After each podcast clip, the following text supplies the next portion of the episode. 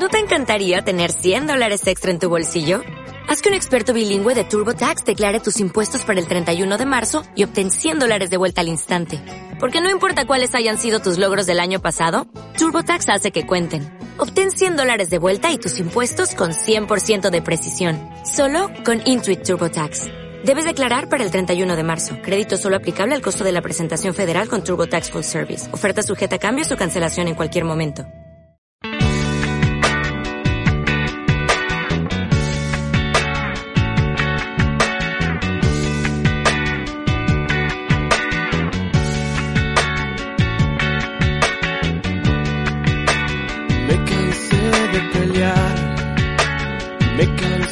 que todo dentro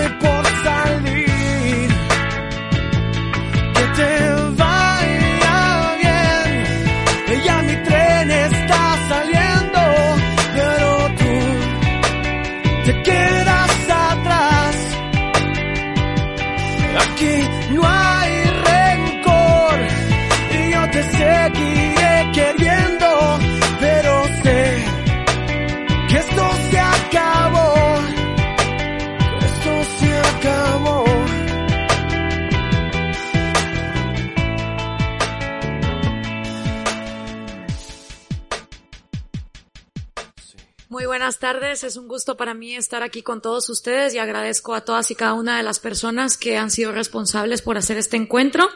La conferencia que les voy a presentar se llama El rescate de la República en Iberoamérica.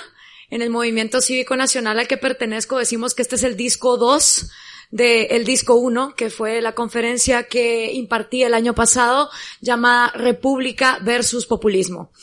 Eh, considero y creo que consideramos que la única manera en que podemos hacerle frente al populismo es con institucionalidad, Estado de Derecho y el respeto del individuo como la minoría más pequeña que hay. Y encontramos que el único sistema de gobierno que defiende estas ideas es el sistema de la República. Si el año pasado la conferencia trataba de definir qué era populismo y qué era república, este año lo que se intenta es que esta conferencia se imparta para entonces debatir cómo rescatar la República. Ya es eh, un llamado a la acción.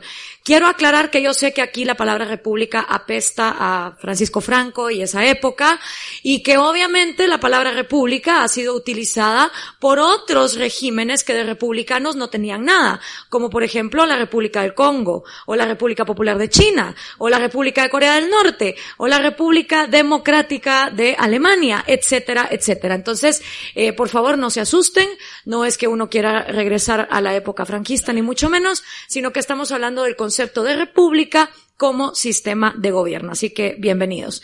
Eh, basta con decir que muchos de los conceptos que aquí vamos a hablar eh, están obviamente contenidos, sobre todo en el tercer capítulo del libro eh, que coescribimos con Axel Kaiser, El engaño populista, y eh, pues agradeciendo a, a este país porque el libro ya está entre los número uno más vendidos en Amazon y ya va por su segunda edición, sabiendo que salió a la venta el 10 de mayo, entonces estamos gratamente contentos y esperamos que esto pues contribuya a que eh, no tengamos más que escribir de populismo, sino que podamos empezar a escribir de cosas mucho más eh, positivas.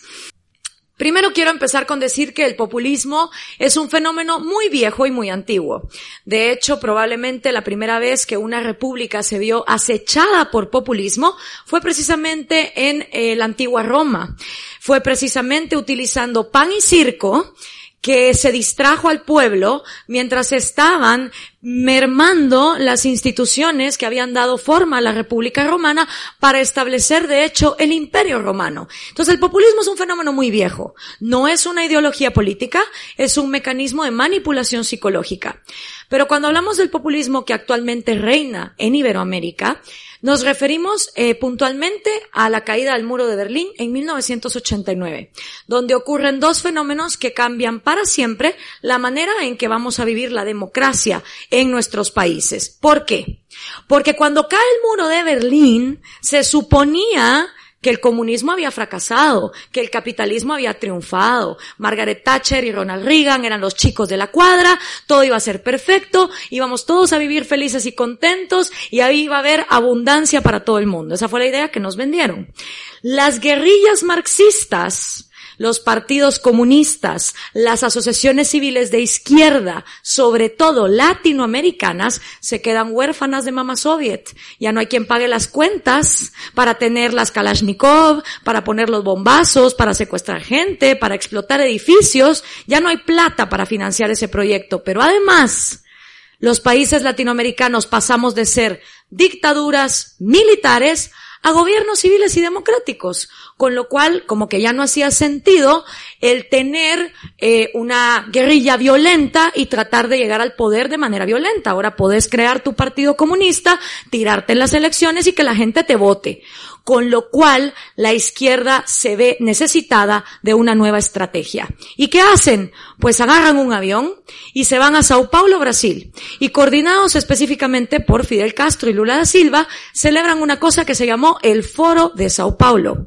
el cual da las bases para instaurar la agenda que hoy conocemos como el socialismo del siglo XXI. ¿Y de qué se trata el socialismo del siglo XXI? Pues nada, es básicamente agarrar una licuadora como la que tenemos en la cocina, tomar el manifiesto comunista de Marx, el odio de la lucha de clases, esporborearlo con el amor que el latinoamericano le tiene a los caudillos, mezclarlo todo muy bien y sacar una agenda de pasos muy facilitos de seguir para instaurar el socialismo del siglo XXI, manipulando gente para que vote por ti, con promesas, eh, pues que obviamente prometen resultados cortoplacistas mágicos y que toda la gente crea. Ahora, les conté que cuando cae el muro de Berlín, supuestamente iba a ser la época dorada del capitalismo y todos íbamos a vivir en abundancia. Y los recién electos presidentes de derecha de la región toman otro avión, solo que estos se van a Washington, D.C. Y ahí celebran una cosa que se llamó el consenso de Washington, que supuestamente fue la sala de parto del famoso neoliberalismo explotador y salvaje que a todos nos iba a meter en los siguientes años en eh, la pobreza y la miseria absoluta. Vamos a ver entonces de qué se trata y cómo estos dos eventos marcan hasta hoy eh, pues lo que está sucediendo en la región. Pues eso es el foro de Sao Paulo, es la redefinición de una izquierda que ya no iba a tomar el poder de la manera violenta, sino que iba a tener que hacer uso de la democracia. ¿Quiénes acudieron? El Partido Comunista de Cuba, el Frente Sandinista de Nicaragua, eh, las FARC de Colombia, la URNG de Guatemala, el FMLN de El Salvador y eh, el Partido de la Revolución Democrática PRD de México, solo por ponerle algunos ejemplos de las estrellas de la fama que fueron a este eh, magnánimo evento. Los temas, por supuesto, el indigenismo, ¿verdad? A pesar de lo que la genética y la evolución nos demuestran, que todos somos una licuadora de genes que se han venido mezclando durante 20.000 años, existe todavía la noción de que debe haber ciertas personas con ciertas características étnicas que deben tener más privilegios que otras. Lo mismo que el nazismo, solo que a la inversa. El ecologismo radical, que ya se ha hablado aquí, las empresas son malas con el medio ambiente y lo contaminan, y la teología de la liberación, que como muchos de ustedes saben, fue el componente que utilizó la Iglesia Católica para justificar que los sacerdotes se metieran a ser guerrilleros, siempre y cuando fuera por la causa justa de defender a los pobres. El financiamiento, obviamente, de este nuevo proyecto, ya que Mama Soviet no iba a estar para pagar las cuentas, se convierte el narcotráfico, el petróleo, el contrabando y la corrupción de empresarios o empresucios, que no es lo mismo que el empresario. Y la diferencia básica es que el empresario es el tipo que utilizando su innovación, su imaginación y su talento pone un producto ante la sociedad y cruza los dedos con toda la esperanza de que tal vez se lo van a comprar. Está dispuesto a competir. El empresucio o el empresario está acostumbrado a llamar a su amigo en el gobierno para decir, mira, poneme un arancel, haceme el favor, una traba económica, algo para protegerme de la competencia exterior. No son personas que les guste mucho eso de la competencia o la innovación, sino más bien se refugian en las faldas del gobierno y empiezan a presentar productos mediocres, encima muy caros. Los riesgos del Foro de Sao Paulo es que obviamente, como ya lo explicó magnánimamente Ricardo Rojas en su libro, es que como fueron electos democráticamente, y esta es la voluntad del pueblo, pues pueden hacer lo que les dé la gana. Eh, además, utilizan programas sociales cortoplacistas para dar la impresión de que a la gente la están sacando adelante y obviamente secuestran las instituciones. Esto es producto de hartazgos sociales, ¿sí? La gente se harta eh, como en una olla de presión. El primero es el hartazgo que se produce entre el 85 y el 90, donde nos cansamos de ser gobernados por dictaduras militares. El segundo, entonces, eh, parte de este hartazgo es el consenso de Washington por un lado y el foro de Sao Paulo por el otro. Ahora, analicemos ese monstruo neoliberal explotador causante de todos los males que hemos tenido en la región. El Consenso de Washington básicamente recomendaba 10 medidas que los recién electos presidentes de derecha debían seguir. Entonces, si según la izquierda el neoliberalismo es la causa de nuestros males, analicemos estas 10 medidas y reflexionen ustedes, cada uno en su país, cuáles realmente fueron aplicadas. La primera, disciplina presupuestaria. Ningún país debe gastar más de lo que le ingresa en impuestos. La segunda, reordenamiento de las prioridades en el gasto público. Ante todo, seguridad y justicia. Yo no sé en sus países, pero en mi país, de cada 100 quetzales que entran en el erario público, solamente dos se van para seguridad y justicia en un país donde mueren 17 personas de manera violenta todos los días y hay un robo cada seis minutos. Reforma tributaria, que pagaran más personas y que todas pagaran menos. Yo no sé en sus países, pero en el mío, de cada 10 eh, personas económicamente activas, solamente dos pagan impuestos. Y por último, liberalización financiera de los tipos de interés. Vamos a las siguientes. Tipo de cambio competitivo liberación del comercio internacional y disminución de las barreras arancelarias, eliminación de los obstáculos a las inversiones extranjeras directas, privatización mediante la venta de empresas públicas y monopolios estatales.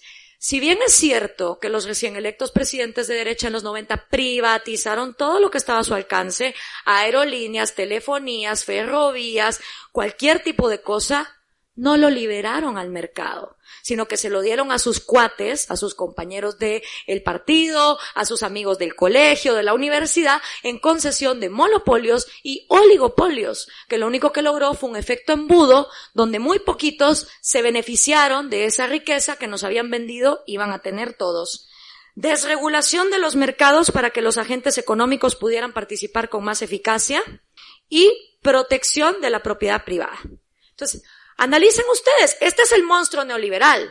Esto es lo que supuestamente nos tiene como nos tiene. Ahora es cuestión de ver, ¿se aplicaron esas cosas o no se aplicaron? Y obviamente, como a los latinoamericanos la historia nos atropella antes de que siquiera la empecemos a entender, vienen los hartazgos sociales.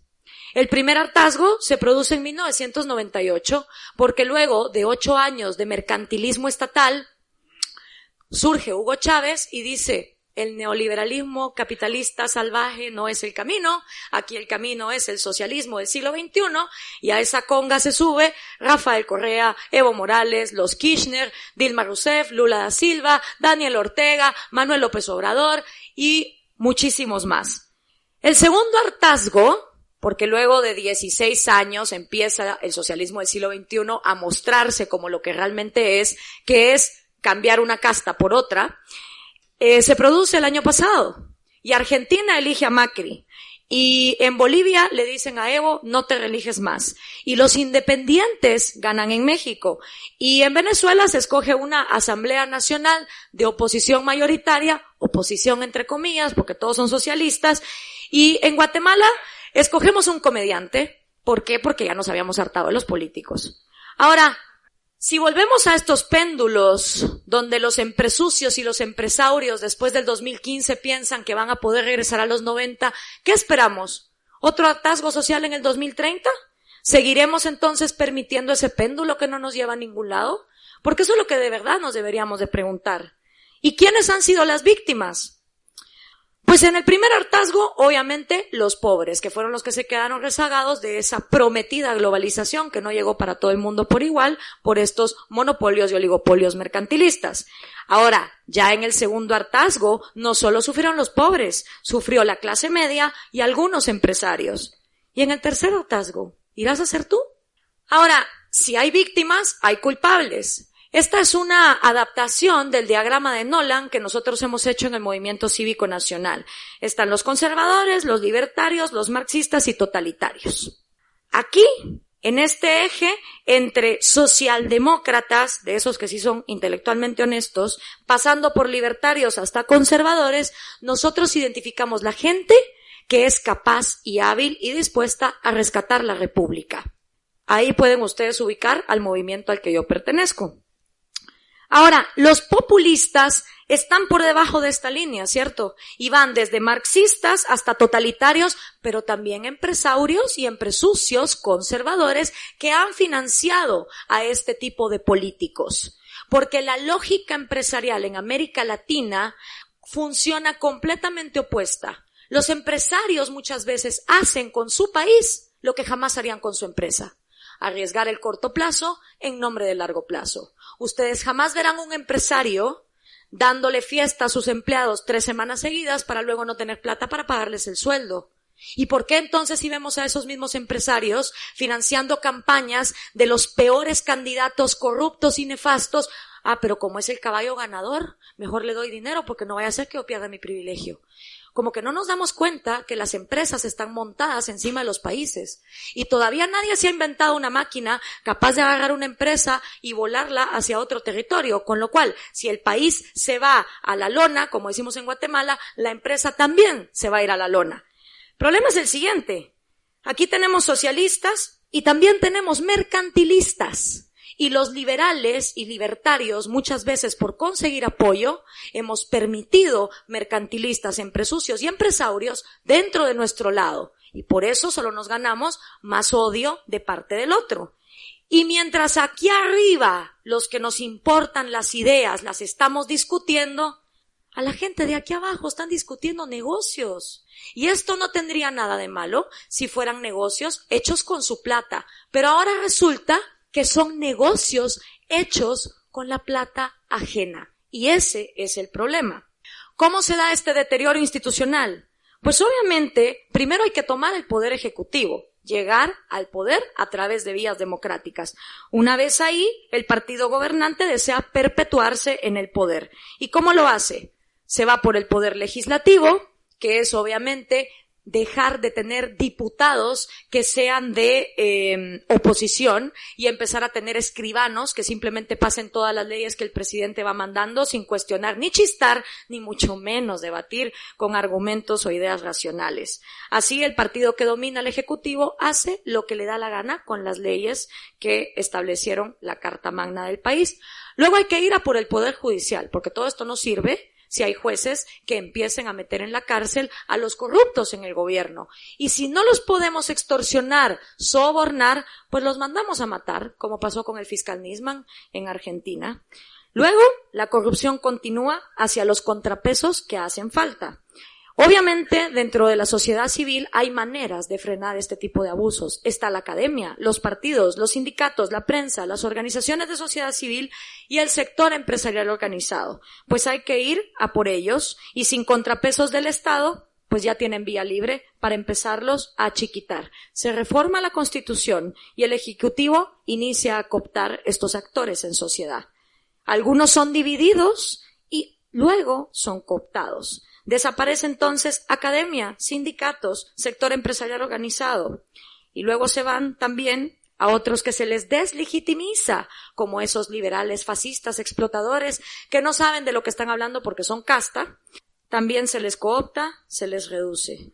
Esto lo que genera es que la población pierda todo mecanismo de hacerle contrapeso a los gobernantes, el poder ejecutivo crece hasta llegar a un estado totalitario. Pero como fue electo democráticamente y esta es la voluntad del pueblo, nadie dice nada. Desaparece entonces cualquier mecanismo y es empezar a enfrentar a ese pueblo rico con ese pueblo pobre, el pueblo y el antipueblo, la casta y el resto, los gorilas con el pueblo, los cochiñas con el pueblo, los pelucones con el pueblo, los escuálidos con el pueblo. Todas las que les acabo de decir son las maneras en que se le dice casta en otros países a ese mismo grupo. Y de esta manera nos quedamos entonces con una bomba de tiempo que no hay manera de que arranque para ningún otro lado. ¿Cuál es la solución? Volver a ver al Estado como árbitro de fútbol. ¿Sí? Esto entre nosotros lo entendemos. El Estado está simplemente para vigilar que los jugadores en la cancha, o sea, los ciudadanos, a la hora de meterle un codazo al derecho de propiedad privada de alguien, o empujar el derecho de vida de alguien, o patear el derecho de libertad de alguien, el árbitro pite saque de la cancha ofensor y ofendido, los lleve a juicio, le haga entonces una, un castigo justo a la persona que atentó contra el derecho de alguien más y regrese a la víctima al juego y que continúe el juego. Para nosotros ese es el rol del Estado. Es lo único que tiene que hacer. Estar de árbitro, estar vigilante. Pero para el populista no. Porque el populista asume que el ciudadano es tonto, es débil, es pobre y es idiota y no puede encargarse de sí mismo. Entonces el Estado no solo puede ser árbitro, tiene que ser portero, delantero, defensa, media cancha, público que está sentado en el estadio, policía que vigila el estadio, dueño del estadio y encima controlando los tiquetes de reventa que todavía se están vendiendo afuera. ¿Y cómo lo hace? Con ese diagrama que les acabo de enseñar empieza poquito a poco a cooptar hasta meterse en todas partes. ¿Y por qué ya no hablar de derechas o izquierdas? ¿Por qué no es factible para los millennials? Resulta que los millennials, que están más confundidos que cualquier otra cosa y que como no han vivido el socialismo, dicen que lo apoyan, hasta que empiezan a trabajar, por así dice un, eh, un reporte que hizo el Instituto Keito, se les quitan las ganas del socialismo hasta que empiezan a cobrar sueldos.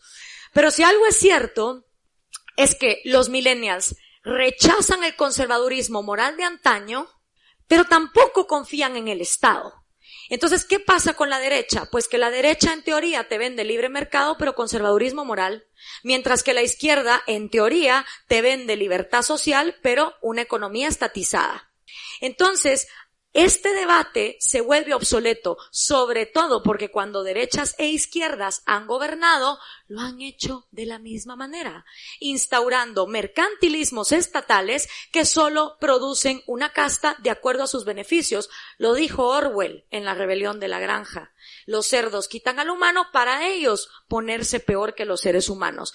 Entonces es mejor hablar de república versus populismo, porque la república promueve el diálogo espacios como este, donde lo que realmente importe sea la razón y los argumentos válidos, el equilibrio de poderes, la meritocracia, ¿sí? Yo soy mujer, pero yo me opongo al sistema de cuotas para meter mujeres al Congreso. Es más, si por la experiencia me voy entre Cristina Kirchner, Michelle Bachelet, Dilma Rousseff o Angela Merkel, por Dios, o Hillary Clinton, no voy a apoyarlas porque soy mujer, las tengo que apoyar, pues no. Al fin y al cabo, el aparato reproductor de un individuo me da igual a la hora de saber si es buen gobernante o no.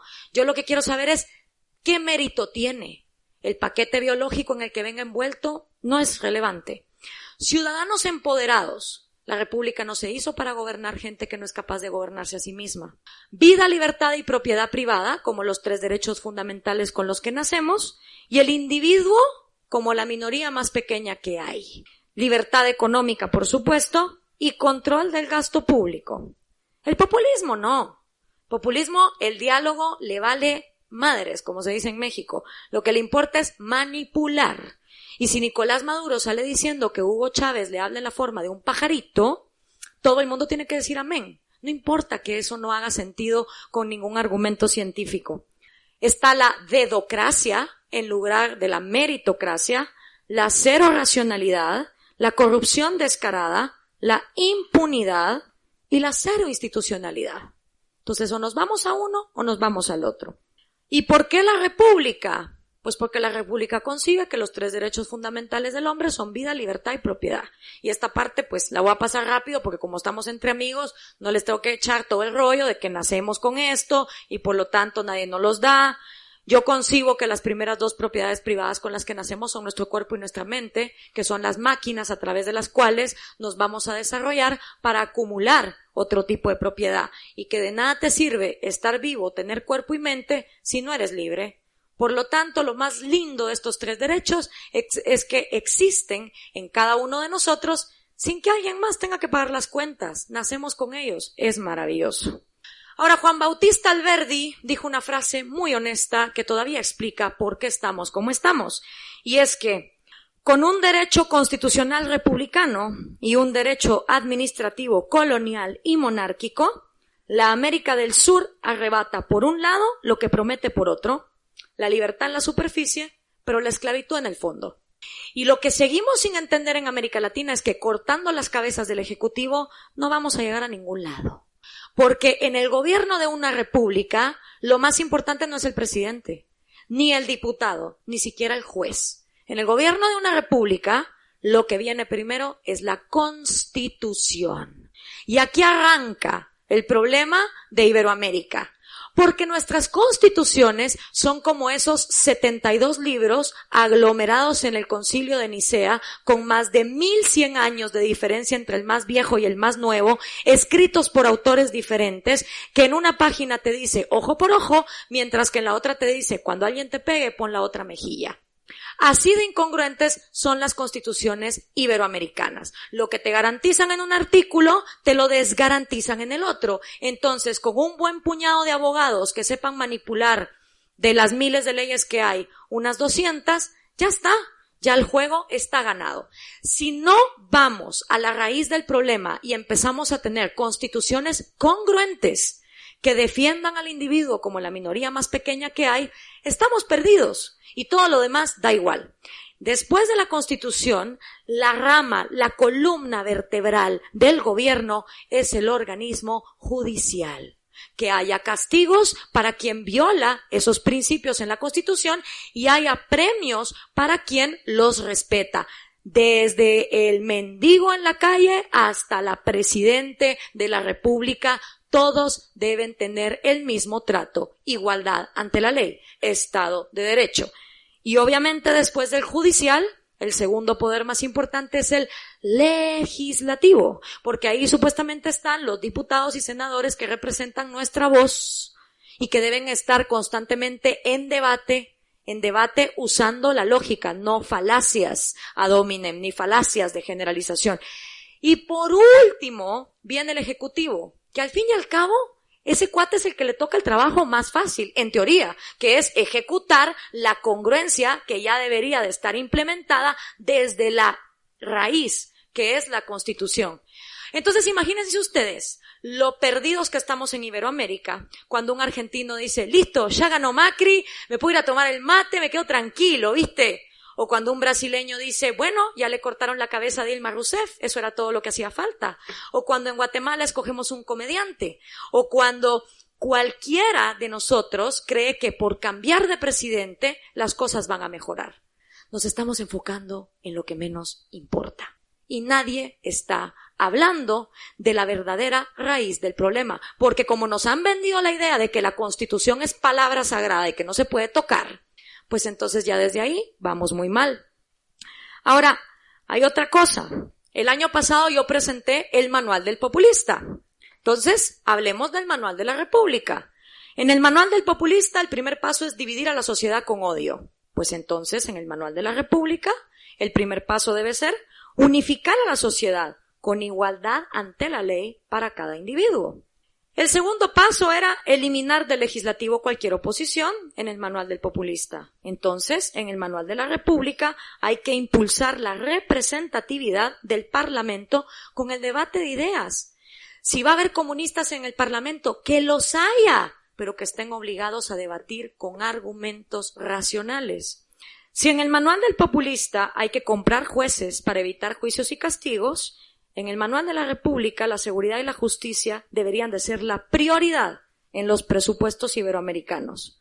Si en el manual del populista hay que ampliar los empleos estatales para extorsionar aliados, por eso es que crean tantos ministerios, secretarías, oficinas, porque claro, mientras más gente lucre del monstruo, más difícil que la sociedad se oponga si todos nos estamos beneficiando a corto plazo. Entonces, en el Manual de la República hay que eliminar toda la burocracia innecesaria para ahorrar. Si en este manual hay que reformar la Constitución para eliminar el equilibrio del poder, en el Manual de la República hay que eliminar las incongruencias de nuestras constituciones. Si hay que ponerle límites a la propiedad privada en el Manual del Populista, en el Manual de la República hay que garantizar la propiedad privada de todo y cada individuo, no solo de los empresarios y empresarios. Si en el manual del populista se elimina la libertad de prensa y de expresión, el manual de la República debe garantizar la libertad de prensa y de expresión, no el gobierno siendo dueño de medios de comunicación.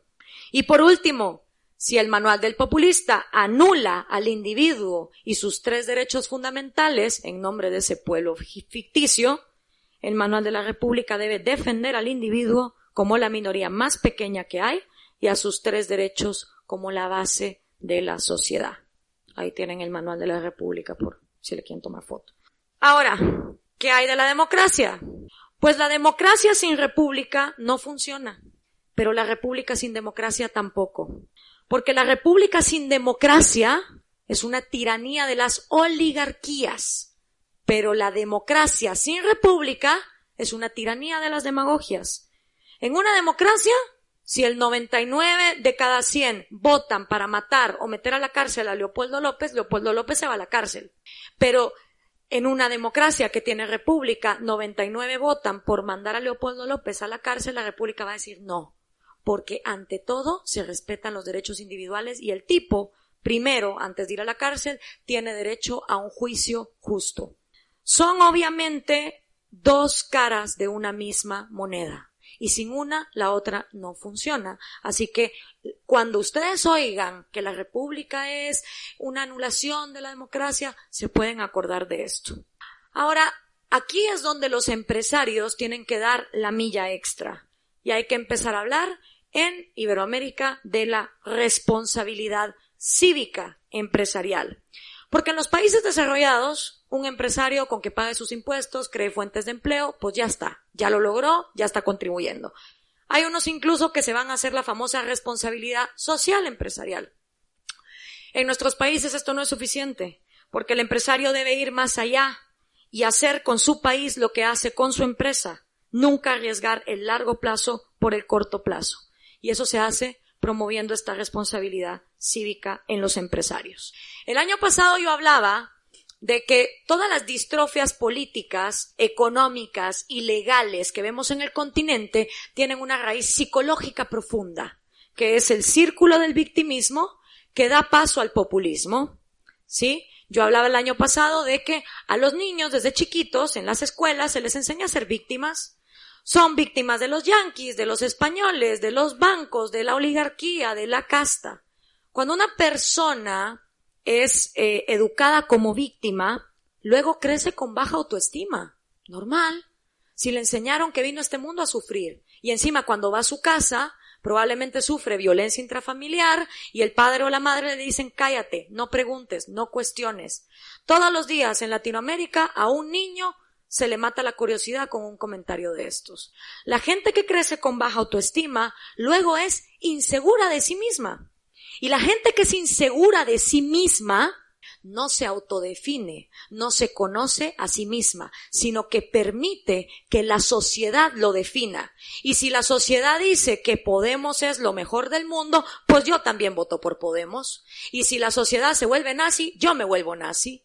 La gente que es insegura de sí misma no es capaz de pararse y decir, aunque la sociedad vaya por aquí, yo voy a ir por allá. Y eso genera un pánico a tomar riesgos sobre todo riesgos financieros. La gente que crece con este perfil no va a tener el coraje de ser emprendedor, de arriesgar su propia plata. Ahora, no nos confundamos. Que una persona sea educada como víctima con baja autoestima, insegura de sí misma y con pánico a tomar riesgos, no quiere decir que el cuate no quiera ser millonario. No. Todavía quiere los yates, helicópteros, autos, viajes, casas, modelos, etc. ¿Y cómo le hacemos para ser millonarios cuando no tenemos las bases fundamentales, cuando no invertimos en lo más importante? Pues en Iberoamérica hay de tres. O te vuelves narco, o te vuelves delincuente, o te metes de político. Claro. Me meto de diputado, de candidato a alcalde, candidato al presidente. Es bien fácil. Llego al poder, me hago del dinero de los demás y monto mi empresa. Pueden ser hoteles en el sur de la Patagonia, aerolíneas, telefonías, bancos, lo que sea. Y lo mejor de todo es que el riesgo lo pagan otros porque como no es mi plata, no arriesgo yo. Y eso sí, una vez estoy en el poder, me encargo de que la educación siga siendo obsoleta, retrasada y antiglobalización, como ya escuchamos hace un rato. Ahora hay un pequeño problema. ¿Cómo ganamos las elecciones? Porque por muy tonta que sea nuestra gente en Latinoamérica, nunca en la vida votarían por un candidato que les llegue a decir, querido pueblo, yo vengo aquí a postularme de presidente. La verdad es que fui educado como víctima, poseo baja autoestima, soy inseguro en mí mismo y le tengo un pánico a tomar riesgos que para qué les cuento. Entonces, como quiero ser millonario, decidí que voy de presidente voten por mí, no se preocupen, como son tantos pagando impuestos, ni cuenta se van a dar de lo que yo les voy a quitar. Para ustedes todo va a seguir igual. Y yo me hago millonario. Así que por favor, cuenten conmigo en las próximas elecciones. Pues no, tampoco hay que abusar, la gente no es tan tonta.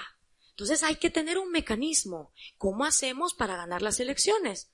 Con populismo, mi hermano. Con populismo puro y duro promételes de todo, si es que igual no les vas a cumplir. Entonces, tenemos populistas, como el que había en mi país, que prometía que nos iba a llevar a la Copa del Mundo.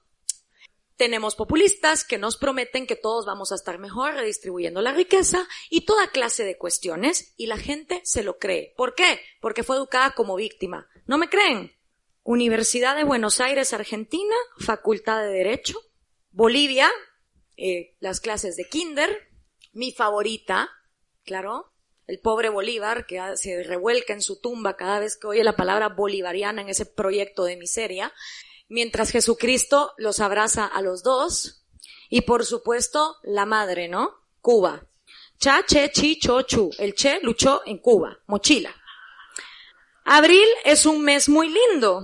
En abril se abren las flores. Y abril es el mes de Girón. Una vez en abril, los yanquis nos atacaron, mandaron a mucha gente mala. Querían acabar con Cuba libre. El pueblo los derrotó. Fidel dirigió la lucha. Y claro, un fusil y me imagino que la mochila es para meter el fusil, ¿no? Cuando tienen que ir a pelear. ¿Quién no conoce a este hombre de la boina guerrillera? ¿Quién no conoce su nombre? ¿Quién no conoce su cara? ¿Quién no quiere ser como era el Che Guevara? Entonces, mientras el mundo avanza en una era tecnológica y de globalización, nosotros le enseñamos a nuestros niños a adorar e idolatrar, pues, genocidas que solo nos han eh, vuelto países más miserables.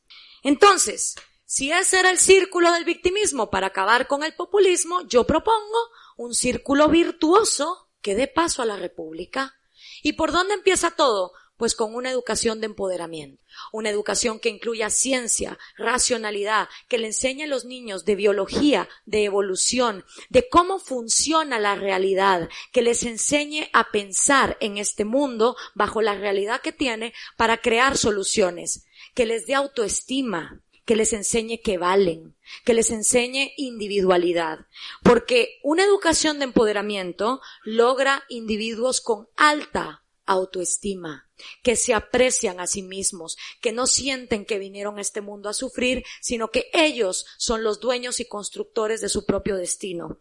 Y eso provoca seguridad en sí mismos.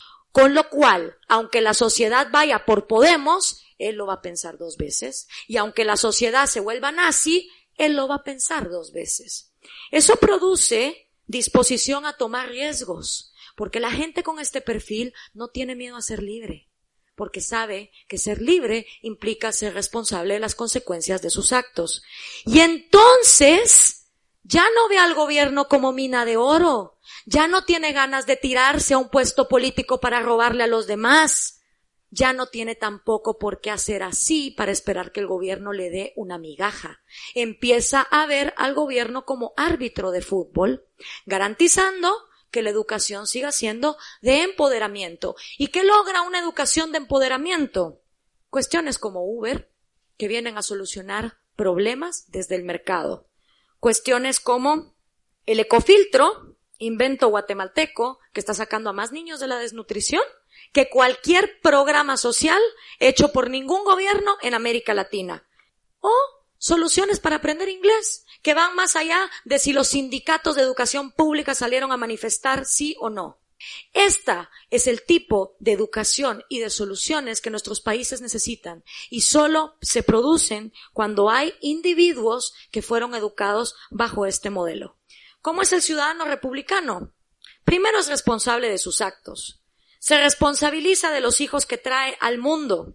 No es clasista, machista, racista. No discrimina. No corrompe instituciones, no hace trampa, acepta las consecuencias cuando viola la ley y respeta los derechos individuales. No mata, no roba, no discrimina. Ahora, como es el empresario republicano, no pide privilegios comerciales no es clasista, machista, racista, ni discrimina a la hora de contratar, no da sobornos y no financia populistas, aunque sean el caballo ganador de toda la vida. Promueve el desarrollo de sus empleados, fomenta la cultura del mérito y del riesgo, se vincula con la comunidad donde hace negocio y al igual que con su empresa, nunca arriesga el largo plazo por el corto con su país. ¿Cómo es el profesional republicano? No dice usted no sabe quién soy yo cada vez que lo para la policía. No es clasista, machista, racista ni discrimina. Se involucra en movimientos cívicos, no está esperando que otros hagan el trabajo. Comparte su conocimiento con quienes no han tenido educación y vive la cultura del mérito y del riesgo. ¿Y cómo es el joven republicano? No es clasista, machista, racista ni discrimina lee libros, no solo tweets para llegar a sus propias conclusiones, hace voluntariado y conoce su país, usa sus redes sociales para compartir conocimientos y promover cambios en su sociedad, no vota por quien papi y mami le digan, y no apoya populistas, y comprende la historia comunista, sabe lo que es un gulag, lo que fue el genocidio de Mao, lo que está pasando en Venezuela o lo que está pasando en Cuba antes de aplaudirle como foca a Bernie Sanders, por ejemplo, o a Pablo Iglesias. Para esto tenemos un proyecto del cual ya no les voy a hablar porque se me está acabando el tiempo, se llama Visión República y básicamente estamos tratando de hacer un contraforo de Sao Paulo para traer la República al siglo XXI, vinculando a los actores que en América Latina estamos dispuestos todos a vivir bajo la ley, con la idea de compartir ideas, lecciones aprendidas, que ha funcionado, que no ha funcionado, mejores prácticas, volvernos un referente internacional, ya que la OEA se rehúsa a llamar a las cosas por su nombre, y eventualmente empezar a pensar en rediseños institucionales que vayan a la raíz de nuestras constituciones incongruentes. Pero como no los quiero dejar asustados, les voy a decir que sí es posible construir la república soñada, cuando al fin rompamos los complejos de inferioridad que hasta ahora nos han mantenido atados a proyectos políticos mediocres. El camino empieza por asumir con responsabilidad el compromiso cívico que nace de nuestra condición de hombres y mujeres libres. Esto es de Eduardo Enríquez, nicaragüense, autor de Muerte de una República. Muchísimas gracias.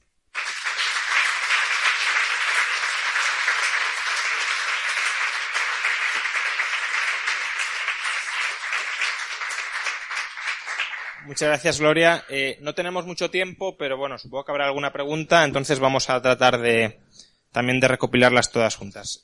Pido bastante brevedad. Vale, hola, buenas Gloria, eh, gracias por la conferencia. Te quería preguntar que tú en esta charla has hecho una confrontación de populismo eh, y república, creo, si he entendido bien la charla en general, y me gustaría saber eh, que o sea, si te has preguntado qué tienen en común las dos, porque si no has hecho mucha referencia a esto, pero las dos tienen en común que tienen el monopolio de la fuerza. Y quizás ese sea un factor que hace que una lleve a la otra, es decir, que todo republicanismo tienda al populismo. Entonces, eh, al final, eh, no toda legislación es ley, como ya dijo Hayek, y el hecho de que haya un árbitro de fútbol no quita que ese árbitro pueda meterse al vestuario, cambiar las reglas de juego y salir a arbitrar con las reglas que a él le dé la gana. Los poderes muchas veces no se dividen, sino que se confrontan, lo que hace imposible que eh, estos poderes degeneren. Entonces, esto finalmente es que hace que la legislación haga las constituciones modificables y por tanto el árbitro pueda hacer lo que le dé la gana. No sé, yo a la gente minarquista le suelo decir siempre que se ha visto el Señor de los Anillos, hasta Frodo, que es el más, eh, el amo de la, vamos, el defensor de la libertad y de la paz, se corrompe y no tira precisamente el anillo al monte del destino, sino que peleando por él se cae y se cae el Gollum al monte del destino. Ok, eh, yo no soy anarcocapitalista, soy libertaria. Todos mis amigos anarcocapitalistas me dicen es cuestión de 10 años hasta que te dé la impaciencia y sientas que no puedes más. No sé, no he llegado ahí. Eh, por el momento estoy ahí. Definitivamente las repúblicas no son para siempre. Todas las repúblicas eventualmente sucumben. Sucumbió la romana, sucumbió la República de Estados Unidos y sucumbió la República de Star Wars. ¿Sí? Todas. Eh, se sabe que la república es un proyecto que dura hasta que o las demagogias o un dictador acaba con ellas. Yo me baso en la historia de la humanidad. Y en la historia de la humanidad hay momentos de genocidios, de miseria y de desgracia, y hay momentos donde se consigue progreso y prosperidad. Yo a lo único que estoy apuntando como mortal que soy es a que en el tiempo que me toque vivir pueda vivir en el lugar más próspero y pacífico que sea posible, evitando un ciclo de esa magnitud. Si los anarcocapitalistas creen que pueden lograr su proyecto, denle con todo. Eh, hola, es básicamente parecida, es decir, eh, ¿qué opinas de los sentidos perversos que al fin y al cabo tiene el Estado? Como dice, el, el liberalismo clásico es un virus, como el ébola, porque al final, dice Loracton, el poder corrompe y el poder absoluto corrompe absolutamente. Entonces, tarde o temprano la república va a caer tarde o temprano, entonces, ¿no crees que es mejor optar por una vía más anarquista en este caso. No, porque tengo una vida para vivirla y si me está costando llegar a esto, imagínate vender algo todavía más utópico. Comentario, puede caer. Buenas tardes, felicidades Gloria. Gracias. Eh, vamos a ver, si nos atenemos a lo que son los derechos de propiedad y las libertades, yo tengo el derecho de ser racista siempre y cuando yo respete la propiedad de derechos de esa persona. Ser racista es una idea, es un pensamiento. Tengo el derecho a ser machista y simultáneamente respetar. Yo creo que has presentado ahí una idealizada, pero yo creo que podemos ir a una teoría un poco más sólida porque me parece que la pata débil de esa teoría que nos presentas es que depende de unos seres idealizados que se parecen poco a los hombres de verdad. Si los únicos machistas fueran los hombres, los pobres hombres machistas vivirían excluidos en una montaña, ahí donde nadie los iría, tipo cavernícolas, alejados de la sociedad. La razón por la que el machismo existe en sociedad es porque las mujeres también son machistas. Si los únicos racistas fueran los blancos, los blancos también los hubieran excluido a vivir en una montaña, allá refugiados. Si hay racismo en la sociedad es porque otras etnias no se aceptan a sí mismas y creen que el blanco es mejor que ellos mismos. Lo que tendemos que entender del machismo y el racismo es que no solo lo viven los hombres o los blancos, lo vive el resto de la sociedad, fundados en el poco conocimiento, a mi parecer, de lo que la genética, la evolución y del descubrimiento que la medicina ahora nos da, que nos demuestra que del pellejo para abajo todos somos el mismo exacto esqueleto y que esas mentalidades de decir yo voy a odiar a los negros porque los quiero odiar y yo voy a odiar a los judíos porque los quiero odiar nos lleva a colectivizar a la gente en lugar de empezarla a apreciar en cuanto al mérito intelectual que esa persona tenga, que para mí es lo que más importa en una persona. Ahora, cada quien tiene el derecho de pensar lo que le dé la gana. Y si eso me garantizan que no va a devocar en una eh, cruzada de odio contra el que es diferente, pues está bien. Pero el problema es que no hay religión que no ha querido acabar con otra religión, no hay raza que no ha querido acabar con otra raza, cuando este tipo de, conceptos se aceptan eh, como normas, digamos, dentro de la sociedad. Ese es mi punto de vista, cada quien tiene derecho. En países terribles, países como Liechtenstein o, o Mónaco, una cosa así. ¿Por qué terribles? De repúblicas, repúblicas también hay monarquías, ¿no? Ah, bueno. Pues sí, la monarquía está fundada en una creencia de que había gente que por derecho divino podía gobernar a las demás. Yo no comparto esa creencia. Si, a ver, a largo plazo, si, si vemos otra vez la historia de la humanidad a gran escala, los países que hoy por hoy conocemos vienen de qué? De la paz de Westfalia en 1648, de las invasiones que, han, que ha habido, o sea, nada es perpetuo. Y probablemente de aquí a 100, 200 años los países que hoy conocemos también van a mutar a otra cosa. Si les da consuelo pensar que tener un rey es unidad, pues yo no tengo ningún problema con. Desde la charla, eh, yo soy anarquista, libre, pero no te voy a dar la injusta que te están dando. Yo te animo a que sigas por ese camino. La República, eh, se habla de República porque en, Latinoamérica no se van a construir de repente monarquías, señores, se está hablando de República porque es lo que hay en, Latinoamérica. Liechtenstein está en Europa, por favor, seamos serios. Yo te animo a que uses la crítica de Karl Marx contra Simón Bolívar, que escribió mucho sobre el nacionalismo y habló de que Simón Bolívar, un, dictador que quería unir el Estado con la Iglesia, era un fascista y que realmente, por lo menos en Venezuela, no sé si en Cuba o, eh, o Lula o en otros países que copian el socialismo del siglo XXI, por lo menos en Venezuela, lo que hay realmente es un gobierno, un socialismo fascista que tiene mucho más que ver con Mussolini que con Cuba o con Che o con tal. Y yo creo que ahí está una, un, buen foco para que te, oiga mucha más gente, por lo menos en Venezuela. Gracias por tu trabajo.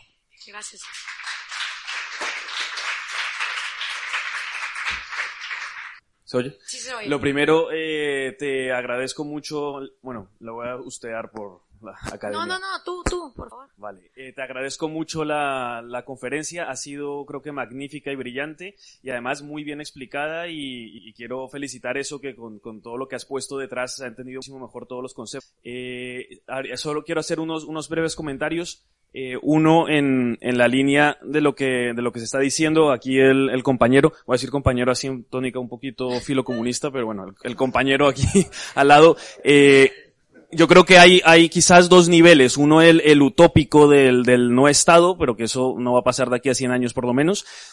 Y otro el, el realista del campo político en el que hay que actuar y que, y que te felicito por la labor política que estás haciendo porque lo que hay que hacer es entrar en política y modificar la sociedad. Entonces, como no podemos vender esa idea porque es absolutamente inconcebible, la del no Estado, yo creo que está bien el planteamiento que tú haces, que es un Estado diminuto y por lo menos es una batalla más realista que luchar. Entonces te felicito por ello. Eh, por otro lado, si quiero de todas maneras, eh, ya que entre, amigos, digamos, hacer unas, unas, matizaciones. Una es sobre lo que dices de la Constitución. Está bien lo de esa congruencia en la Constitución, pero también te podrías eh, plantear el, en la no constitución, porque de hecho hay países actualmente que no tienen constitución y, y, y, funcionan mejor que muchos otros que sí la tienen, ¿no? Entonces se podría plantear eso. Y por último, hacerte dos matizaciones que no quiero que suenen a, a crítica porque ha sido una exposición brillante, pero creo que con estas dos correcciones la harías ya perfecta tu exposición. Entonces son eh, dos correcciones porque tengo que decir que te has equivocado en dos cosas históricas. Una es dices, eh, cuando eh, hubo el foro de Sao Paulo, eh, uno de los puntos es promover la teología de la liberación y dijiste, y la iglesia aprobó esto tal, y quiero decirte que la iglesia jamás ha aprobado la, la teología de la liberación, más bien casi lo contrario. Los papas del siglo XX hasta el XXI criticaron mucho la teología de la liberación, nunca la condenaron explícitamente como se hacía antes del Concilio Vaticano II, pero sí hubo mucha crítica a la teología de la liberación y más bien es un movimiento eh, casi antieclesiástico. Solamente ahora con Francisco es que le ha hecho algunos guiños a la teología de la liberación, pero nunca la ha aprobado ni siquiera él, por muy socialista que en mi opinión es. Pero ni siquiera él lo ha hecho. O sea que la iglesia jamás ha aprobado la teología de la liberación, punto uno. Y el segundo es también un error histórico que en el concilio de Nicea no hay una, una eh, mezcla incoherente de, de los documentos bíblicos entre el Antiguo y el Nuevo Testamento en que eh, ojo por ojo y luego eh, pon la otra mejilla, no hay esa inconsistencia porque se deja muy claro en el concilio de Nicea cómo el Nuevo Testamento es la reforma completa del Antiguo Testamento, que el Antiguo Testamento lo hace Dios para ese tipo de circunstancia, para ese tipo de pueblo, pero que ya no es válida esa ley y que ahora se aplica una nueva ley, con lo cual es como si se hubiera hecho una constitución donde sí queda claro la reforma y donde se aplican unas leyes y las antiguas ya no valen y eso queda totalmente claro en el concilio de Nicea. gracias. Eh, no es que el socialismo del siglo XXI haya eh, impulsado la teología de la liberación, se inspira en las ideas, como se inspira en las ideas del indigenismo y el ecologismo radical, que a, a ver, las cosas existen aunque, las pap aunque los papas las aprueben o no las aprueben. La teología de la liberación inspiró a muchísimos sacerdotes, Monseñor Romero, por ejemplo, en El Salvador, y otros cardenales en Guatemala, a tomar las armas. Y fue, y tuvo sus consecuencias. En cuanto a lo de la, mm, eh, en cuanto a lo de la Biblia, pues mira, si esa era la finalidad, desde ese año hubieran dejado de incluir en todas las Biblias del mundo el Antiguo Testamento y muchos problemas nos hubiéramos ahorrado. Porque esta explicación que tú me estás dando, 99 de cada 100 cristianos en Latinoamérica la desconocen. Entonces imagínate, gente que no llega ni a tercero primaria ni a sexto primaria, no digamos universidad, y le das un libro que en un lado te dice una cosa, en otro lado te dice otra, la confusión cultural que eso produce. Yo no te estoy hablando de cuáles eran las intenciones, de buenas intenciones está pues abundado el camino del infierno. Te estoy hablando de las consecuencias culturales y las confusiones mentales y psicológicas que provoca el seguir promoviendo textos que en sí mismos son incongruentes. Y en cuanto a lo de la Constitución, estoy completamente de acuerdo. No tiene que ser un documento escrito, tiene que ser el documento implícito, intangible, bajo el cual todos los miembros de la sociedad están dispuestos a, vivir. Pero, nuevamente, esa es mi opinión, cada quien tiene derecho a tener la suya. Yo hablo desde la perspectiva de lo que veo que sucede en América Latina. Eh, sí. ¿Se me oye? Sí. Eh, bueno, yo al igual que mis compañeros, me parece muy importante y muy ambicioso eh, tu proyecto porque tampoco podemos pedir mucho más en Latinoamérica ahora mismo. Pero en el tema de la edu educación, no sé si eh, a mí la educación me parece algo demasiado importante eh, para que lo controle incluso la República. No sé si te parece una mejor opción una educación privada, descentralizada y competitiva a esa educación eh, de empoderamiento, pero dirigida. Totalmente. Eh, yo en cada programa de radio que empecé a dar, desde, desde que tenía 19 años y de eso ya hace eh, 11, eh, empecé a decir, el gobierno te quiere estúpido, el gobierno te quiere ignorante. El gobierno no tiene ninguna intención en educarte ni ilustrarte, porque al mantenerte en la ignorancia es más fácil manipularte. Imagínate un montón de gente que está todo el día cuestionando. No, eso no le interesa al gobierno. Entonces, en el momento en que aceptamos que el gobierno nos quiere ignorantes y nos quiere tontos, es como un poco incongruente seguir esperando que el que me quiere tonto me eduque.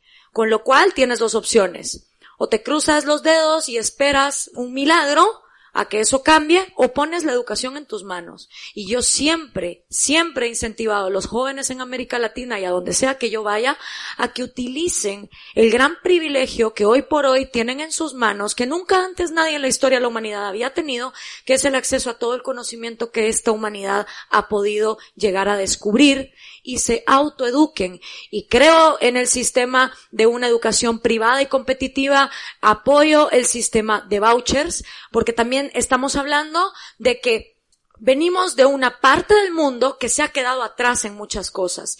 Y lo que sí le iba a decir a los amigos anarquistas es, la idea de un gobierno limitado con seguridad y justicia fue inverosímil a principios del siglo XX, porque estábamos al escenario frente a la Primera Guerra Mundial. Y esas ideas del liberalismo clásico se quedaron ahí tiradas. Y tuvo que pasar un siglo de opresión, de totalitarismos y de genocidio para que nosotros empecemos a dejar de ser vistos como los locos y radicales y de hecho hay ejemplos de que las ideas libertarias y liberales ya se están metiendo en el mainstream.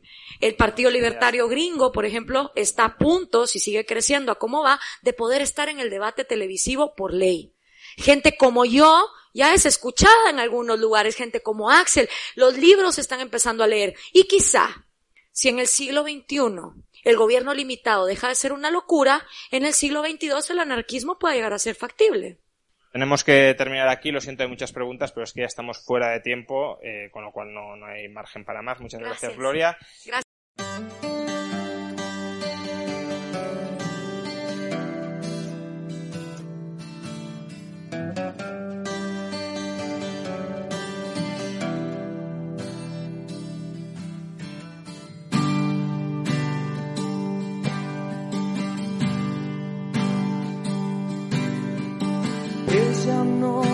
Pensó engañarlo, siempre quiso demostrarle que sin él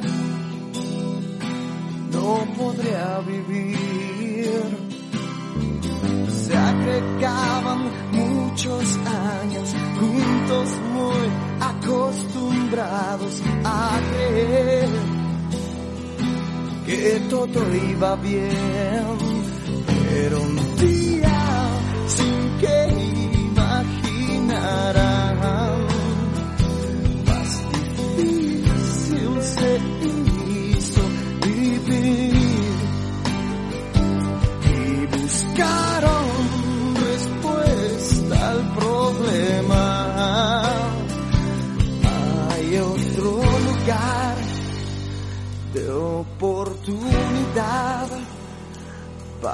para allá me iré y pronto vendré por ti.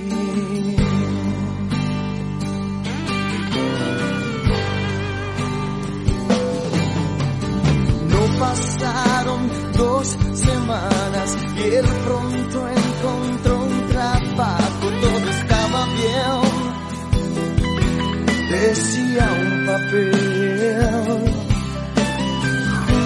cual ya le mandaba lo primero que ganaba y ella se sintió orgullosa de él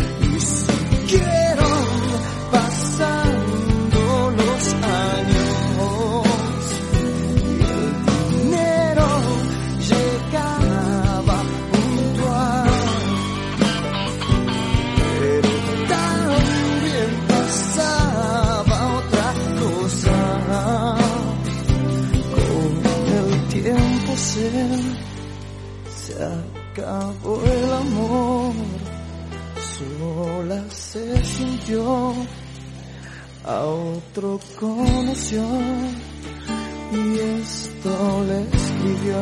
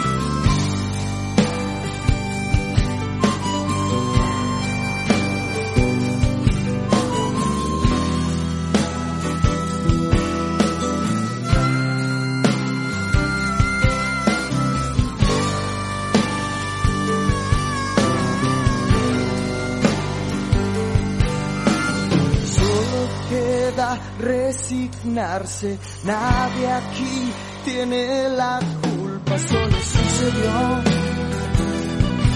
y algo lo forzó.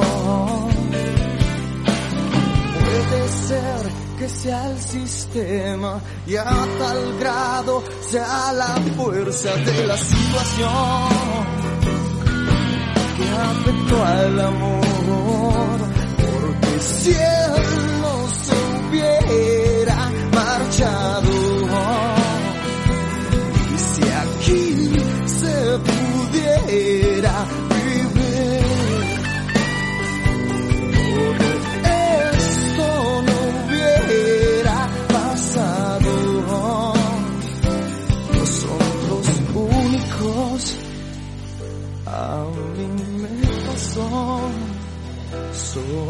se sintió, a otro conoció y esto me escribió.